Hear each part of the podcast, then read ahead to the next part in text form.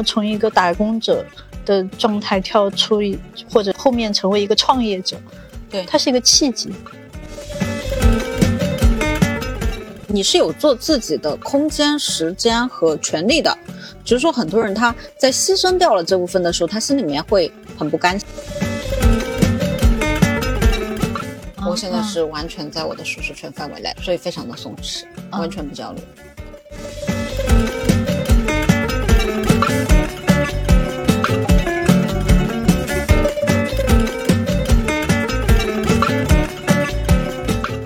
我是当小时，欢迎来到专注路径，期待结果，钱和流量 Hope Always 的搞钱搞流量系列访谈播客。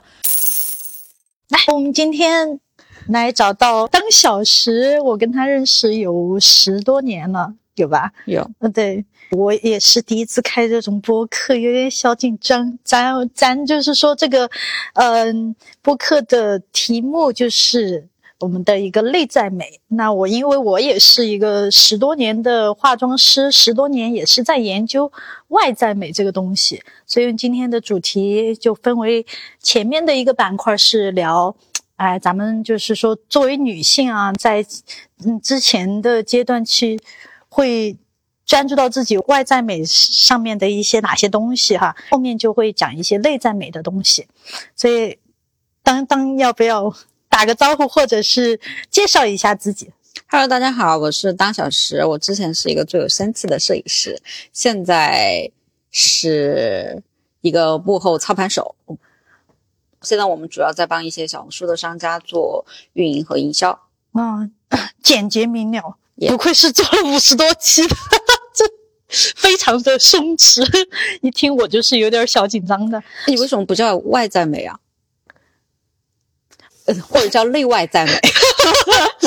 我你的内在美感觉就是这个节目会有深度一点。好的，对，那所以你在你过往的那个经历里面，你在你的外貌上有付出什么东西吗？花过钱呢，或者是有花过精力的？在我刚毕业，大学毕业的前面几年，嗯呃，我做了眼睛和鼻子。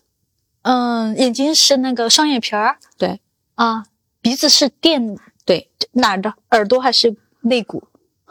应该是耳朵。这都不是，你为什么记不到你自己他后面，因为我做了一次修复，啊？嗯鼻子都、都会做修复，如果是开刀的话啊，那个时候为什么想说去做这些项目，而且是完全是直接来拿来开刀的项目？我觉得女生还是需要点勇气的因为十年前好像不太流行做现代的审美，啊。对对对，以前的选择不像现在这么丰富。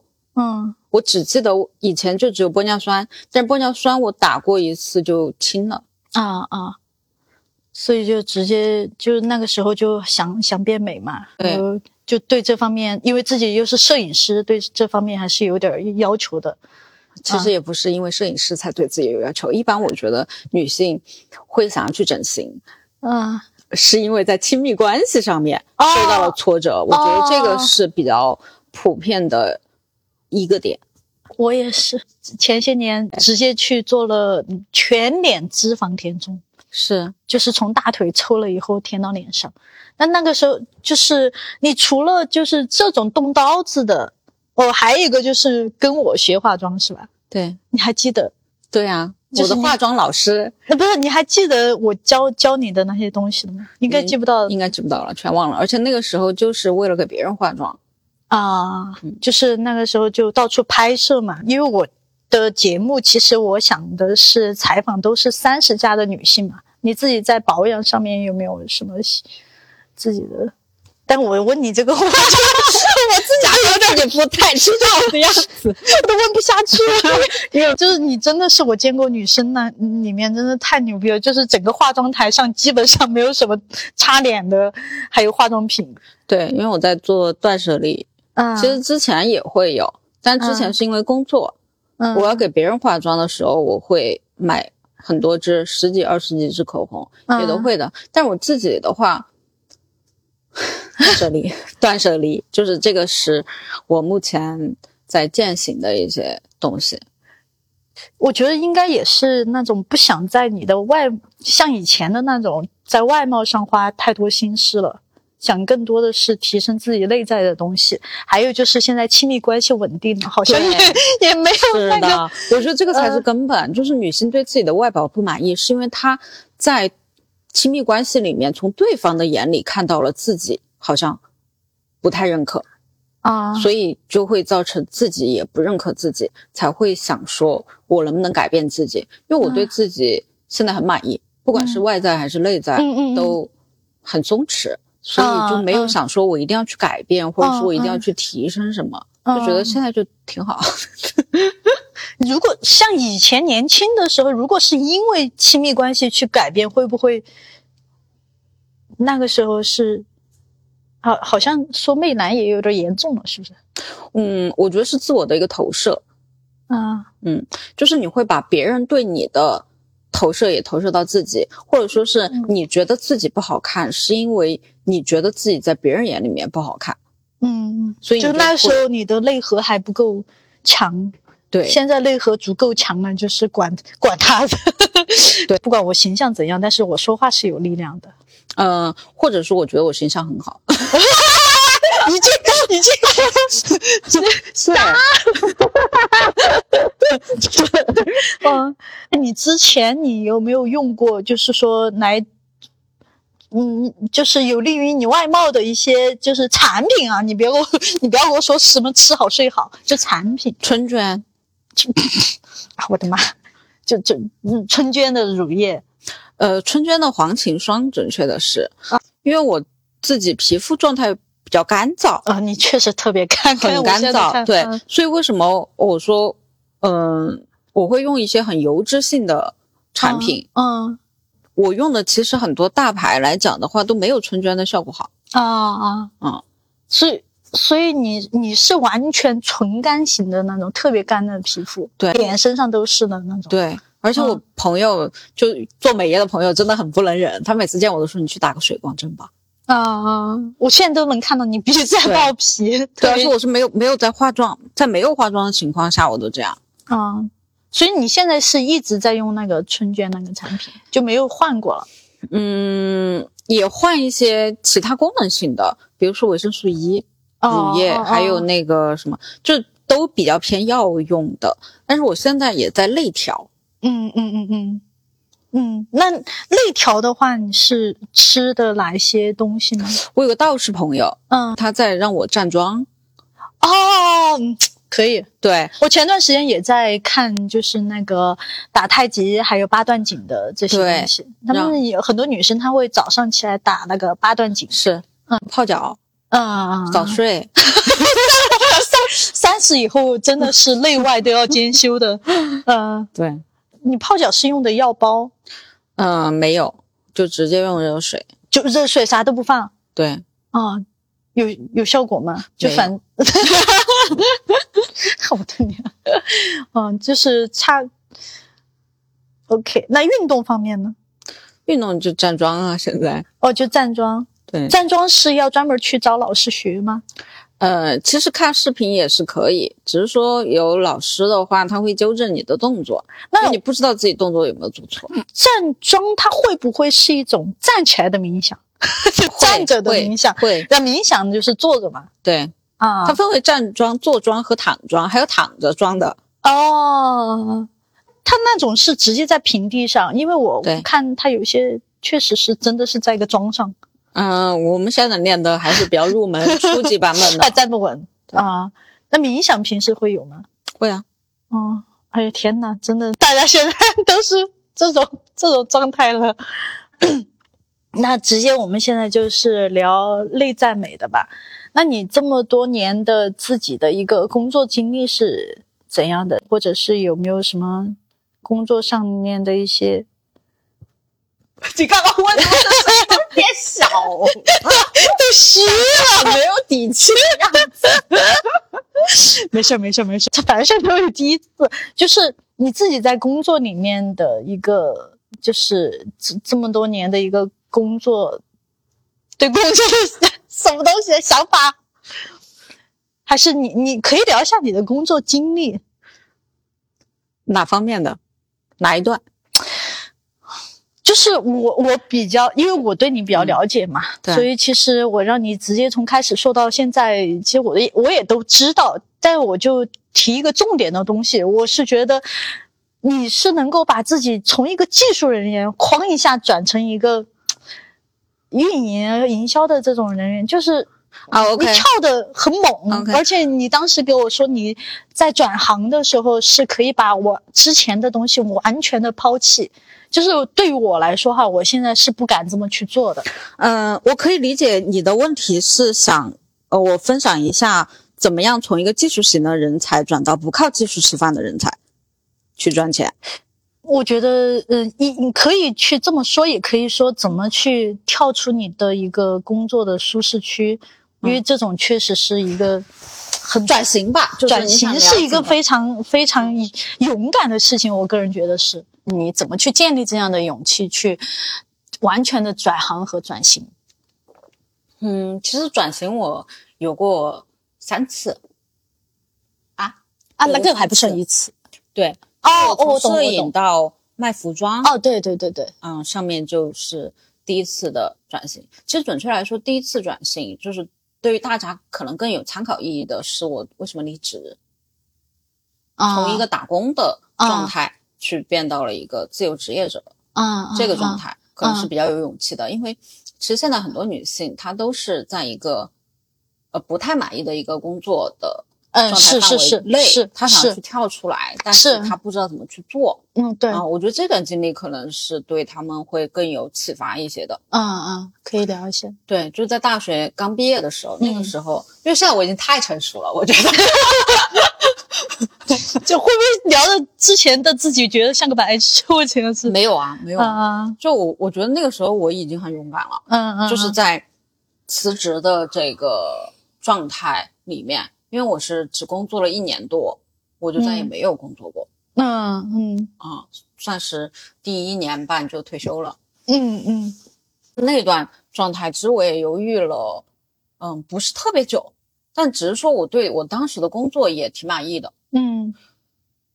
因为我我很想要去成为一个画家，在我读大学的时候，嗯嗯。我就用尽了一切的努力嗯。去做一个画家。我找到一份工作，也是我自己喜欢的，当时是在一家游戏外包公司里面去做原画设计。嗯在做工作的过程当中，我也是，呃，相对来讲还是比较有自由度的，因为我觉得我当时那个老板还是对我挺照顾的，嗯而且我是算是除了我的老板管我，我还要管下面一堆人，而且我基本上就没人管我，因为我老板也睡到中午才来啊，我在整个上午我是不用工作的。啊，我就看书或者说是做什么，但是那个嗯时候也会比较管的比较严嘛，就是我们当时公司里面是没有联网的，就嗯你只能连内网。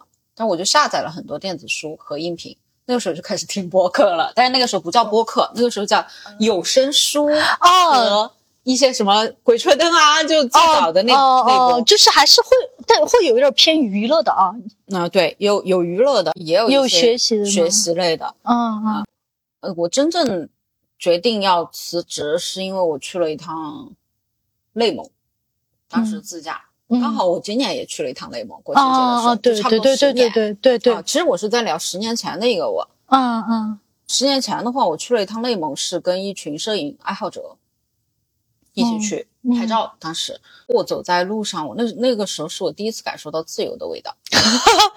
所以我觉得嗯一个人要下一个决定，可能是因为一个环境或者一群人。是的，这个嗯真的很重要。对，就当你周围人全部都在上班的时候，你会觉得上班好像很正常。但是你没发现，像我们现在周围全部都是不上班的人，你觉得不上班是很正常的。哦，对对对对，是嗯啊，所以那群人就是嗯当时的整个的行程给你的感觉，让你会觉得很向往，对，想去，不要去那个需要一个稳定的工作了，需要更自由的天地。对，就嗯那个时候我我会感受到，就是整个地球都是很新的啊，啊。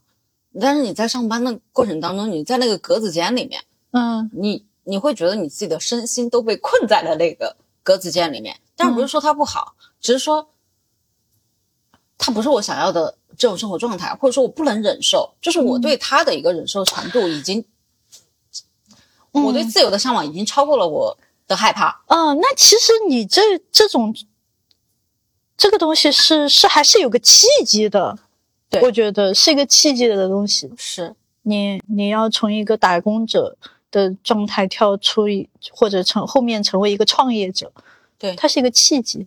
对但是我觉得，你说现在很多的一个打工者，他其实很难去有一个契机，但是他他也很想有这种，好像好像也没 怎么解决痛点的，就是这个。你当时是怎么决定就是不上班的？还是说你从来就没有上过班？我上过呀，嗯我就是在那个化妆工作室里面，当时是做的化妆总监。当时是觉得，哎，是为什么呢？好像是是老板老板处的有点不舒服，我就直接出来了，就自己开工作室了。啊对，我觉得一方面是一个正向的目标，一方面是我不能忍受目前的一个状态。就一个嗯是你想要的自由和你不想要的工作状态，其实不管哪一个作为契机，它都是会让你去做出这样子的一个决定的。我觉得还有一个看那个时段吧，比如说现在我们在聊这个话题的时候，其实我们会去规劝所有打工的，你好好还是打工吧，因为经济环境啊那些，在那那个时候，其实我们的机会是很多的是，啊，我们的试错成本也也比较低，就是呃包括我开化妆室工作室，那个时候我真的随随便便就开起来了。你让我现在去开小红书、抖音，各种给你卷，往死里卷，就很难。其实现在。对，嗯其实现在，所以现在女性的困，局是，我觉得困困真真没办没办法，就很难去突破这个事情。嗯，呃所以你的那个后面就是。摄影，摄影以后做那个就开始转型，就是做从技术做销售。嗯，销售我一开始是外包的，因为我知道自己不擅长。啊，我喜欢的点刚开始也是在于说技术的提升上，就怎嗯么样把一张照片拍得好看嗯嗯嗯啊、怎么样去让这个光线更好，怎么样会去修图这些东西。销售我是让别人去做的，就是那个不是你不是卖衣服嘛？后面嗯，对，这个是第二段了。我刚刚说的是第一段摄影的，啊，那你从那个技术转到销售，再从销售，现在是属于什么运营统筹，统筹？嗯对，算是策划统筹。那每个每个转折点是有没有都是像你上次你说的那个，它是有个契机的还是什么？嗯，其实是在于说你前面长期的一个沉淀，啊啊，对，再碰到一个导火索啊啊啊就发生了啊，啊。如果只有这个导火索，你没有前面的一个沉淀，呃，是是是那可能也不会产生。是。所以你那个当时做服装，后来做就是开始卖服装啊那些的一个转折点是什么？我看到我所有拍过的服装商家都赚钱，还是看到钱了，原来是文章味儿去的。对，我就觉得我是不是也可以？啊啊啊，嗯，对，那那其实你你还好，就你你，我觉得每个人他都会有自己的一个开悟的过程。对他有些人他开开开悟他会快一些，那有些人他会慢一些。比如说你像我的话，我就是属于在技术这个悟，就是就我到现在我就开始觉得我要赚钱了。之前我真的就是一个艺术家，技术做技术的啊，我现在就觉得啊，我要呃就是还是有钱还是更好一些，以前不会觉得啊。所以你从那个卖衣服做销售到现在的一个统筹，统筹的这个转折点就是是因为太累了。之前卖衣服当做直播啊，啊，经常播到晚上十一二点，嗯，团队还要打包发货到凌晨三四点。嗯，一个是太累了，二个是是不是因为它的风口也过了，也没那么赚钱了？你在那个阶段，其实对于网络自媒体这些也有沉淀和积累了，你就觉得你可以再去做下一个事情一开始是没有想得很清楚的，啊当时只知道说我不要这种生活，就好像说大家不要再上班了一样这种感觉。但是我没有想好我不上班了我去干嘛，啊，所以中间其实是有三个月的一个空白期、空窗期。啊啊啊，就是我什么都没有干的一段时间。哦，其实就是一个跟之前的不一样，就是之前它会有个契机，或者会你会那个马上有个东西能够刺激你想你想干嘛，但是这个会你会对想了一段时间。之前可能是一直处于在追逐，在追某些东西。你前面有个胡萝卜，你一直很想去够那个胡萝卜，啊但是这一次的转折是，有一天我发现前面那个胡萝卜我不再想要了，但是我没有想到我还需要什么，所以就现在停一停。嗯，就是说，三十加的女性自己在这个工作上面的、职业规划上面的，还有各方面的这种困局，该怎么去突破？我觉得更多的是来自于生育焦虑。如果是对于三十加还没有生育的女性来讲，她们迷茫的点，我觉得是在工作与家庭的一个平衡上面。呃，对对对，是、是，其实工作都还好啊。对对，工就是啊，工作和家庭。我后面我感觉我如果我采访三十家的，估计都会聊到这一趴。对啊，因为这个可能是对女性确实是女性看重一些。女性会经历的东西。嗯，那你自己怎么去做这个平衡，或者嗯，我觉得不能叫平衡，现在我的理解，而是怎么样让他们统一。就我现在已经去更少的去二元对立去看这个问题，而是说怎么样把他们合到一起，因为也有很多就只有一个，只选择了一个的嗯嗯嗯，但他们最终追求的一个人生目标是什么？嗯嗯你觉得你最终追求的一个人生的终极目标是什么？终极目标实现个人价值。我操，这做一个对社会有用的人，什么？我觉得是，就我现在目前我自己的答案是我自己开心嗯啊、就我自己感觉到幸福。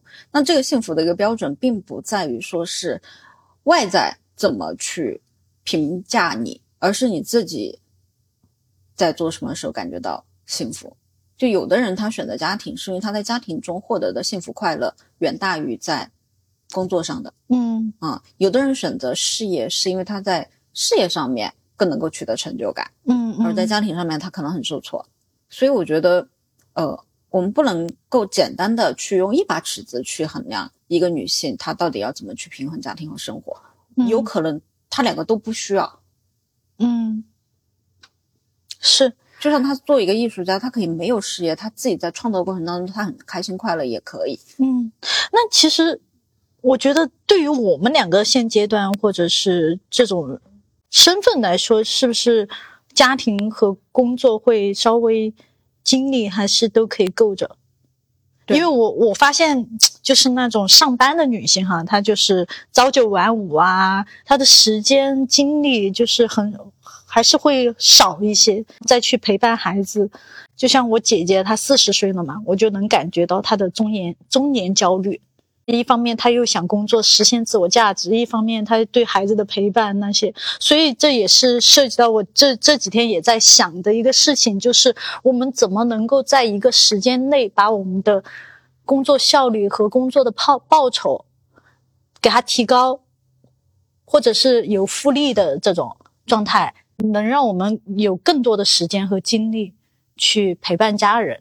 对，我嗯觉得你刚刚说的这个挺好的，其实就是在于说，不是说你你一个人的身体，你要么在这里，要么在那里，但你的时间精力是可以被折叠的。嗯，就是你说的嗯嗯在这个时间段产生做出了一些努力，比如说我们俩现在在录播客，它可能在未来的很多个漫长的时间段里面都会被别人听到，那么你的时间其实又被重复了一次、嗯嗯嗯啊，这个我觉得也是播客很有魅力的一个地方，就在于说你我们花了这一个小时在这里录，嗯它可能会被哪怕是五十个人听了一遍，嗯，听完了，那也是五十个小时，嗯嗯嗯，那我们创造的就不是一个小时的这个时间。哦，是是，我是我现在也是说，如果你作为一个女性，你想去，就是有些事她是想去平衡家庭和事业的，那只能就是说你在事业里面，你这前期的一些积累，怎么把你的那个时间做得更有价值，啊、你才会有时间去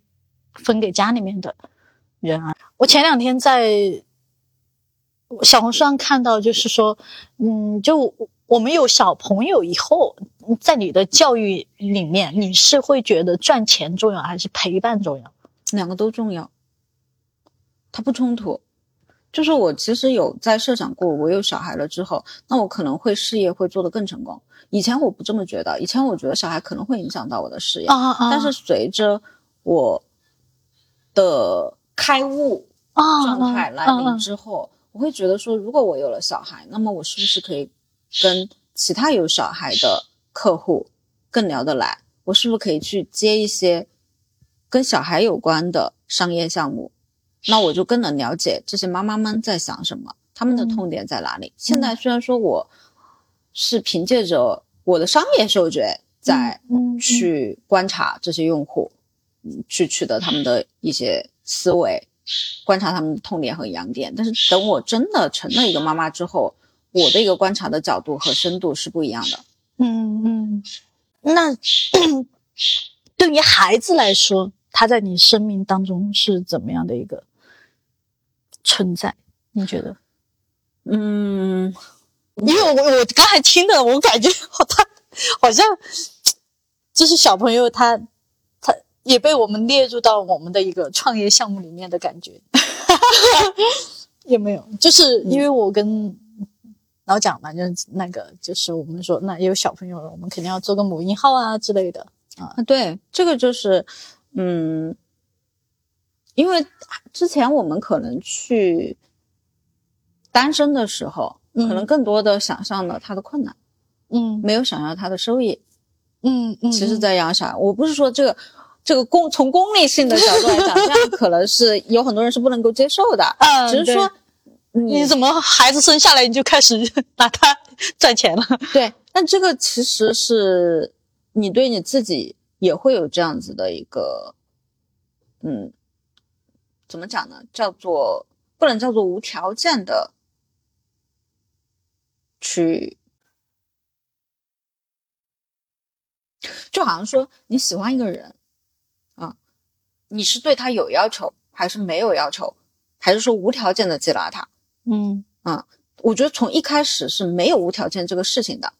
不是说孩子父母对孩子的爱就是无条件的。我觉得没有，父母对小孩也是，它分为母爱和父爱。我今天才看到一个很有意思的观点，母爱就是无条件的啊，啊。所有我们市面上宣扬的母爱是无条件的，那你说母亲累不累？母亲累死了嗯嗯啊。但是父爱它往往是有条件的，嗯有规则的，有嗯规律的，他希望你变得更好，嗯，或者说在世俗意义上面取得一些呃成就和地位。那你觉得这个不是爱吗？这个其实也是爱的一种表现方式，只是说社会更多的去宣扬了母性这种，不管你做成什么样子，我都可以接纳你。但是你去扪心自问，有多少个母亲真的能够做到这件事情？嗯嗯，还是会有期望的。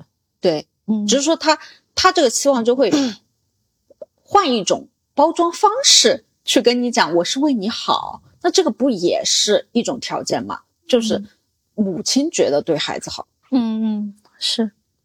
那所以小朋友在你的人生里面是怎么样一个角色和存在？你觉得？现在因为他还没有出现，嗯嗯，我觉得他算是一个盲盒，或者说是，嗯，我不知道是什么样子的一个礼物的盲盒，它也有可能会有一些不好的东西存在，嗯也有一些好的东西，呃，只能说是一种人生体验。嗯是，嗯就是是一个阶段的一个生命的陪伴，对就是嗯你有小让你自己更完整的一个陪伴吧，也不是完整，就是我觉得就是小孩子不是生下来不是被我们教育的，对有时候我们也该被小孩子教育。比如说，有时候看看一些电视，他会说：“那我也是第一次当父母，对我也有很多东西需要学习。嗯，”嗯，就上周我们去蹦床，嗯嗯我就会发现所有的在那个跳高，就是高空项目上面，其实那个不是特别高，所有的小朋友就一跃而下，非常的开心快乐，就像飞起来一样。但所有大人站在那里，他的脚都会发软。嗯会发抖嗯嗯嗯。所以我们也会去在他们身上去学习我们曾经也拥有过的一些对纯真啊、勇敢啊之类的。嗯，那回到刚才那个问题啊，你是会觉得那个对小朋友的一个陪伴重要，赚钱也重要？哇，我们两个太全能了吧！这个又要顾家庭，又要要工作，要赚钱，又要陪伴，就是你是觉得这些都不是冲突的事情，都是可以合二为一。就好像说，你说你人又要吃饭，又要洗脸，又要刷牙，又还要拉屎，嗯。你会觉得冲突吗？不冲突啊，嗯。只是说你如果是一个，就是你特别不想要去做这件事情的时候，比如说你就是不喜欢吃菠菜，嗯，你就会觉得我又要吃菠菜，我又要吃肉。那我觉得是因为我们还是会比较清楚自己的一个，就是比较能够把自己割裂出来吧。因为我觉得现在很多女性，她会把自己陷入妈妈角色、老婆的角色、儿媳的角色，她会在那个角色里面。就我们可能我们可以做自己的角色，嗯，对，所以我们可以把那个孩子的陪伴、嗯赚钱这些东西我们可控，因为我们不会陷到任何角色里面去。对，或者说你，嗯，你是有做自己的空间、时间和权利的，只是说很多人他在牺牲掉了这部分的时候，他心里面会很不甘心。嗯嗯，是，所以也会有这么多的这种女性的话题，会谈论到怎么去平衡，怎么怎么，全都是其实是自己对丢失自己后的一个迷茫的状态吧，我觉得。是嗯非常赞同。嗯，因为就是我能感受到我母亲，还有比如说像我姐姐她们的那种状态，就是他们会对你对自己孩子，他们会嗯期望很高，对会激娃，会去说我爱你，我对你好，我会为你付出。但是在他他们那一辈儿，就是也不是他们那一辈儿，就是很多女性，你很难听到他们去说我怎么样，而是我对你怎么样，你怎么怎么该怎么怎么样。对就是对你说的这个太对了。我觉得真的是，就因为我现在是一直在强调自己的一个状态，对自己的一个空间。我觉得我们需要去保护好自己自己的一个小世界，才可以去顾及周边的人和这个世界相能够好好的相处。嗯，所以这哇，升华了，升华了，升华了，升华了终。于深刻了一回。所以，所以我我刚才就在想，我为什么在你这儿聊不出来，要去平衡，要去纠结，要去选择这些东西，是因为 我是统一的，对，因为你你你是有一个强大的内核和自己的世界，你觉得我的世界完整了。我能够把自己跟梳理好了，我能把自己照顾好了，周边其实只是一个投射。那我现在可以深入的聊一下，其实也符合我们的主题了，就是内在美。那我们既然我们都是可以去跟自己相处的人，那平时是怎么去说自己相处？嗯，你做过那个 MBTI 吗？啊、我是 I 人，啊，对，其实 I 人都知道怎么和自己相处。我我超级 I 的，对啊，嗯，我觉得更多的是 E 人，他嗯可能是需要在跟别人的相处环境里面去找到自己。我觉得这个可能对他们来讲是一种挑战。那我觉得嗯 I 人不存在，他自己跟自己相处的很开心啊。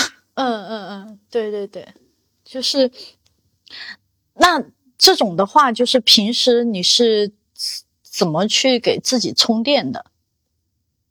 独处是一种充电方式，就是你具体要去做哪些事情。看韩剧，我以为你要说我要看书，我要冥想，我要做一切有正能量的事情，给我来了去猫看韩剧。为什么看韩剧就不能正能量啦？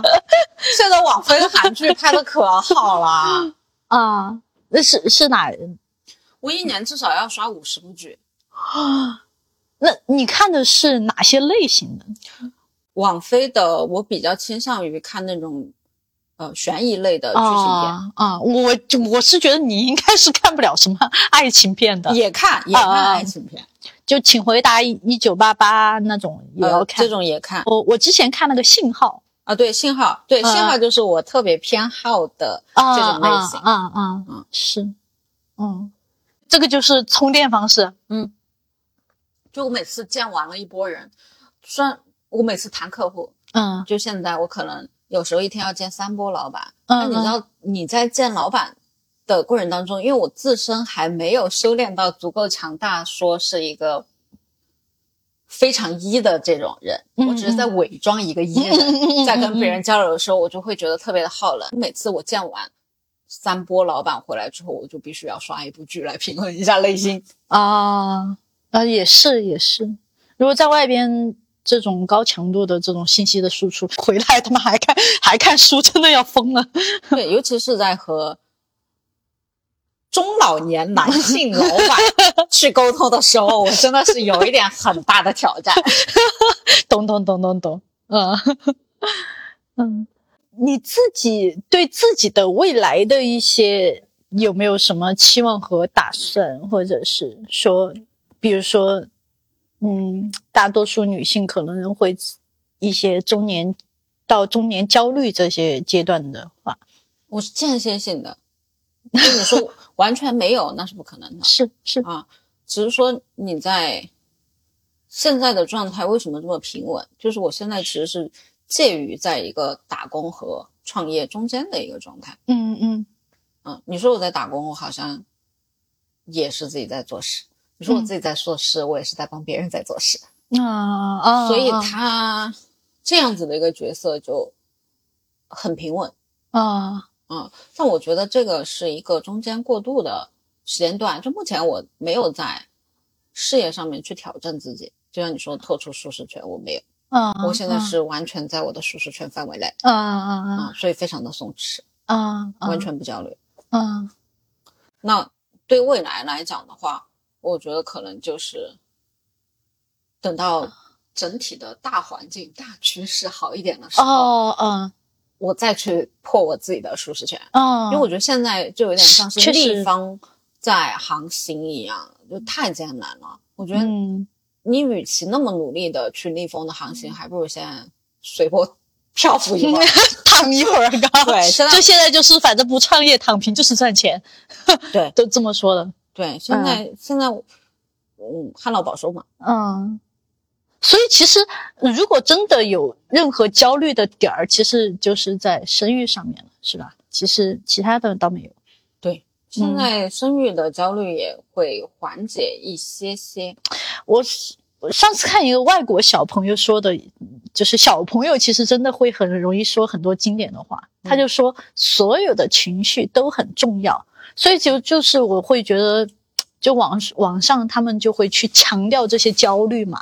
嗯啊，你你什么容貌焦虑、身材焦虑、中年焦虑、生育焦虑，所有焦虑，就是就把这个强调出来，去放大啊那些。但我觉得我们现在的状态是会很平和的去接受这些焦虑，是因为我们觉得开心、焦虑这些情绪都是重要的，它都是很正常存在的。对，或者说是我们已经有一种适应的过程，它不是才开始焦虑，焦虑了很多年了，我们已经和平共处了。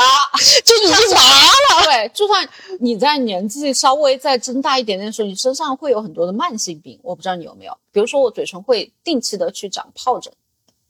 嗯。啊，或者说有的人他定期会有口腔溃疡。